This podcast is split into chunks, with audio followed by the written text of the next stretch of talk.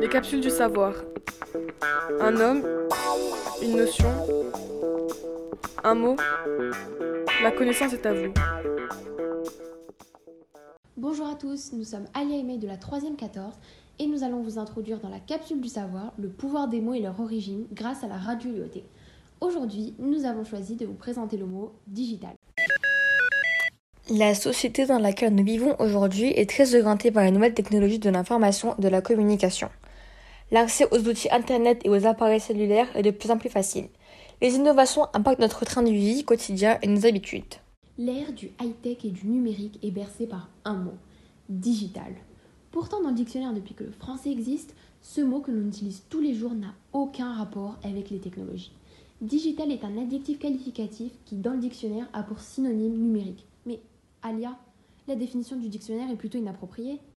En effet, du latin digitalis, lui-même dérivé de digitus, qui signifie doigt, digital est aussi associé à digit, un mot anglais qui a deux significations. L'une désigne chiffre et l'autre désigne les doigts, comme l'auriculaire ou l'index. Peut-on donc dire que digital vient de l'anglais? Exactement, digital est un anglicisme. Son sens en français n'est pas le même. Évite de le mettre dans tes écrits, ça peut porter à confusion. Pour la petite histoire, digital est né dans les années 70. Son utilisation s'est démocratisée avec le succès de l'affichage digital, le digital display. Lorsque nous recherchons des articles sur Internet, nous pouvons donc tomber sur des titres très évocateurs, comme Le digital va-t-il réconcilier la ville de demain et la nature ou encore le digital marketing et du web en plein essor. Internet a donc tort. D'ailleurs, le terme digital est très utilisé dans le domaine des métiers, comme pour désigner un chef de projet digital ou encore un spécialiste en marketing digital.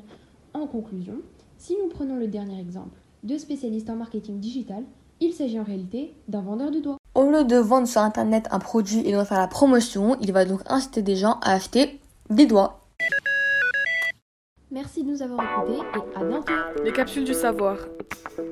Un homme, une notion, un mot. La connaissance est à vous.